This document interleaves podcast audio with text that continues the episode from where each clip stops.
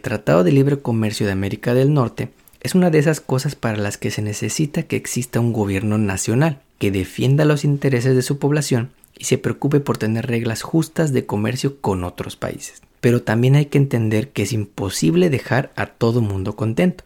Y en algo tan grande como un acuerdo comercial, siempre habrá ganadores y perdedores. En el Taco Financiero Podcast hablamos sobre el poder de la educación financiera, economía y finanzas. Analizamos lo que está pasando en la economía y cómo afecta a tu bolsillo para que puedas tomar las mejores decisiones que beneficien a tu economía familiar. Prepárate, porque todo esto y mucho más escucharás solo aquí, en el Taco Financiero Podcast, junto al economista Enrique Castro, el mejor podcast en español sobre economía y finanzas. Bienvenidos. Hoy es lunes 15 de enero y en Estados Unidos se celebra el Día de Martin Luther King. Este día feriado es el único holiday federal que fue designado por el Congreso como un Día Nacional de Servicio. Y puede ser un día para que sirvas a los demás y devuelvas esas bendiciones y privilegios que tienes hacia tu comunidad. Y no se trata solo de usar el lunes para dar tu tiempo, talentos o tesoros para la comunidad. Cualquier día es una buena oportunidad para tener una buena acción o ayudar a alguien. Recuerda que nunca eres tan importante como para no ser amable con los demás. Por lo pronto aquí en el estado de Texas, como de costumbre, el clima es un desmadre y estamos en medio de una ola de 3 a 4 días de temperaturas congelantes. Y mientras te quedas en casa calientito entre cobijas o pijamas, esta semana vamos a platicar contigo en el podcast sobre el comercio. Y es que este mes se cumplen 30 años de uno de los tratados de libre comercio más importantes en la historia. Y vamos a platicarte un poco sobre cómo ha impactado este tratado a la región de Norteamérica desde 1994. Porque ese delicioso café calientito que te estás tomando, te puedo apostar que no fue sembrado en Estados Unidos. Y la facilidad con que podemos encontrar hoy productos de cualquier parte del mundo es algo que hace 30 años no existía. Pero antes de comenzar a hablar sobre comercio, la semana pasada nos enteramos que la inflación todavía está por arriba de lo que estábamos acostumbrados antes de la pandemia. 3.4% anual es lo que crecieron los precios en general y 3.9% si excluyes alimentos y energía. Pero esto se siente diferente dependiendo de quién seas. Del lado negativo, el costo de la renta creció 6.2% en el último año. Los alimentos crecieron muy poco, apenas 1.3%, frente a finales del 22. El costo de los boletos de avión, por si quieres viajar, hoy es 9.4% menos caro que hace un año, mientras que el costo por medio de la gasolina alrededor del país fue de 3.15 dólares por galón, muy por debajo de los 8 dólares que el expresidente Trump vio en su última pesadilla. En un episodio reciente te platicamos cómo la inflación no le afecta a todos por igual. Depende de varios factores como tus ingresos y tus preferencias.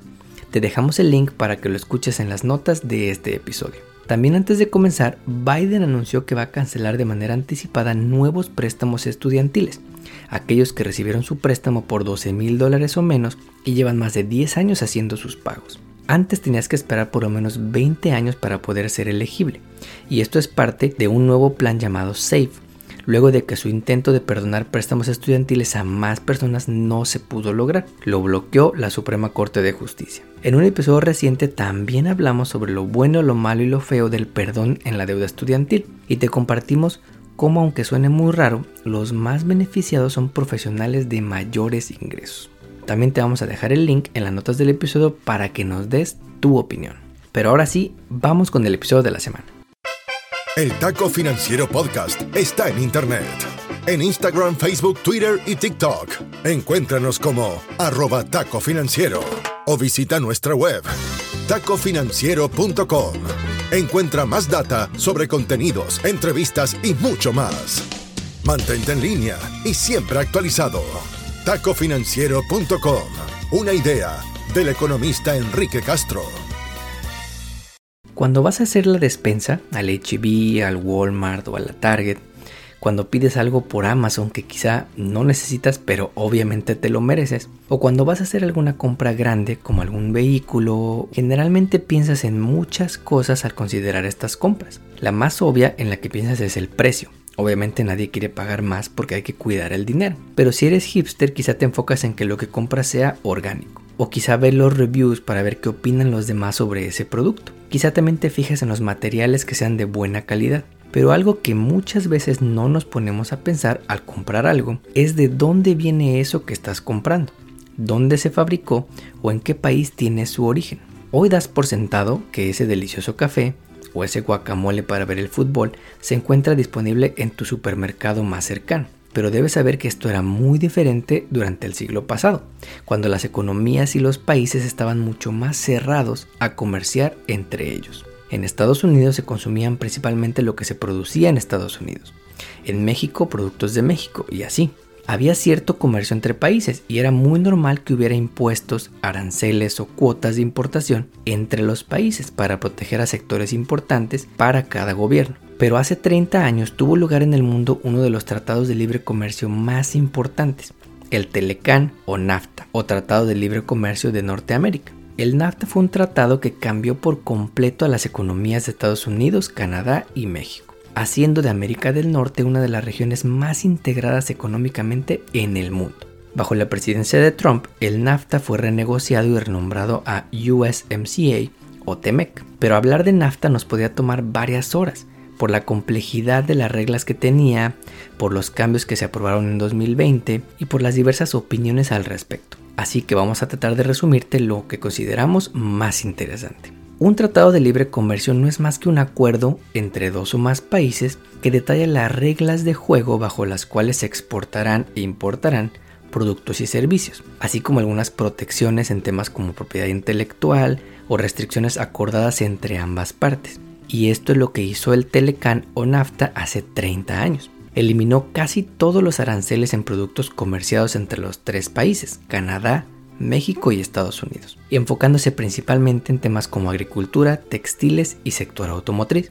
Lo interesante para México es que Canadá y Estados Unidos ya tenían un tratado de libre comercio firmado en 1988 y era la primera vez que dos países ricos como Canadá y Estados Unidos integraban a un país menos desarrollado como México a un tratado de libre comercio. Dependiendo de qué periódico leas o a quién sigas, el NAFTA fue un éxito rotundo o un fracaso para la sociedad. Y vamos a platicar sobre ambas partes aquí. Algunas de las cosas buenas que trajo el Telecán es que aumentó dramáticamente el comercio entre los tres países y le trajo a todos los ciudadanos muchas más opciones de productos que podías tener a la mano. Hoy puedes ir a cualquier supermercado y te encuentras una infinidad de productos, de marcas, de tamaños y de cosas que puedes comprar que antes no existían como opción. Y no solo eso, a precios más competitivos que si todo lo produjera un solo país. El aumento en las opciones de consumo es algo que los economistas pensamos que te beneficia como consumidor. Y este aumento en productos que puedes comprar se ve reflejado en el volumen de comercio que ha tenido la región.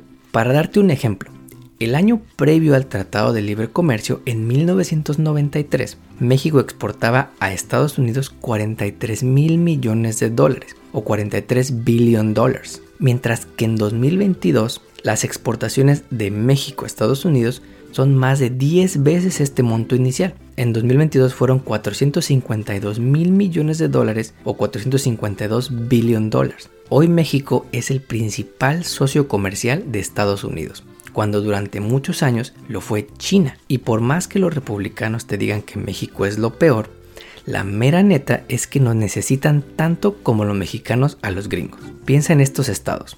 Texas, Arizona, Utah, Missouri, Alabama, Kentucky, Ohio, Indiana. Todos estos estados, ¿sabes quién es su principal socio comercial y destino de sus exportaciones? Es México. En las décadas previas al Telecán, México era un país súper dependiente del petróleo, tanto que cuando los precios bajaban mucho a nivel internacional, esto le pegaba horrible a las finanzas del gobierno. Pero hoy México es una economía que principalmente produce y exporta manufacturas, productos de mayor valor agregado que le han ayudado a México a promover más crecimiento económico en sectores más complejos. Sin embargo, no todo es miel sobre hojuelas. Una de las críticas al NAFTA del lado gringo es que muchos trabajos en el sector manufacturero se perdieron en Estados Unidos y se ganaron en México, debido a que en México puedes pagar menos salarios por el mismo trabajo. ¿Cuántos ejemplos no te podemos dar de armadoras automotrices en el norte del país, en la zona del Bajío de México, que se han instalado en los últimos 30 años como ejemplo de esto? Otra crítica que también hemos encontrado hacia el Tratado de Libre Comercio es el impacto negativo que le trajo a la salud de los mexicanos, gracias a las inversiones de empresas gringas en el país vecino. Por ponerte un ejemplo, de acuerdo con una investigación de Dallas Morning News, de 1992 al año 2000, los mexicanos aumentaron el consumo de azúcares por refrescos en 40%. Y en los años posteriores al NAFTA, marcas como Coca-Cola, McDonald's y otras cadenas de comida rápida inundaron el mercado mexicano, haciendo que hoy en México una persona promedio consuma 160 litros de refresco cada año. Una crítica más que puedes observar al interior de México es que la desigualdad regional aumentó después de la firma del Telecán. Los estados del norte del país, más cerca de la frontera y con mejor infraestructura, han crecido y han recibido miles de millones de dólares en inversiones desde entonces, mientras que el sur de México se ha quedado rezagado, con mala infraestructura, menos inversiones y mayor pobreza. Hoy tienes estados como Chiapas donde el ingreso promedio al mes anda en los 13 mil pesos mensuales, poco más de 700 dólares, y estados como Nuevo León donde en promedio puedes ganar cerca de 30 mil pesos al mes, cerca de casi 1.600 dólares al mes. El mundo de hoy es muy distinto al mundo que teníamos hace 30 años, y a pesar de que veamos ganadores y perdedores como resultado de un tratado de libre comercio, el cambio tecnológico y lo diferente que es el mundo el día de hoy hace necesario que los tratados de libre comercio no sean fijos y que se deban actualizar para adaptarse al mundo en que vivimos. En el taco financiero creemos que el Tratado de Libre Comercio de América del Norte es una de esas cosas para las que se necesita que exista un gobierno nacional que defienda los intereses de su población y se preocupe por tener reglas justas de comercio con otros países. Pero también hay que entender que es imposible dejar a todo mundo contento y en algo tan grande como un acuerdo comercial siempre habrá ganadores y perdedores. Y es trabajo de los gobiernos asegurar que los beneficios de un tratado comercial le lleguen a todos y que haya medidas para mitigar el impacto para aquellos que se vean afectados negativamente. Como siempre te agradecemos que compartas este episodio y que nos pongas 5 estrellas en la plataforma de podcast donde nos escuches. Nos ayudas así a llegar a más paisanos. Hasta aquí llegamos por hoy. Nos despedimos hasta la próxima emisión de El Taco Financiero Podcast, junto al economista Enrique Castro. Todo sobre educación financiera para mejorar tu economía personal y lograr todas tus metas financieras. No olvides seguirnos en redes sociales para encontrar más novedades. En Instagram, Facebook, Twitter y TikTok. Encuéntranos como arroba taco financiero o visita nuestra web tacofinanciero.com. Hasta pronto. El podcast que acabas de escuchar, El Taco Financiero, refleja la opinión exclusiva del presentador o sus entrevistados y no representa la opinión de patrocinadores o terceros. El podcast tiene el objetivo exclusivo de informar y no busca promocionar la compra de acciones de empresas en específico. Tampoco es un reporte de investigación y no representa consejo legal o financiero.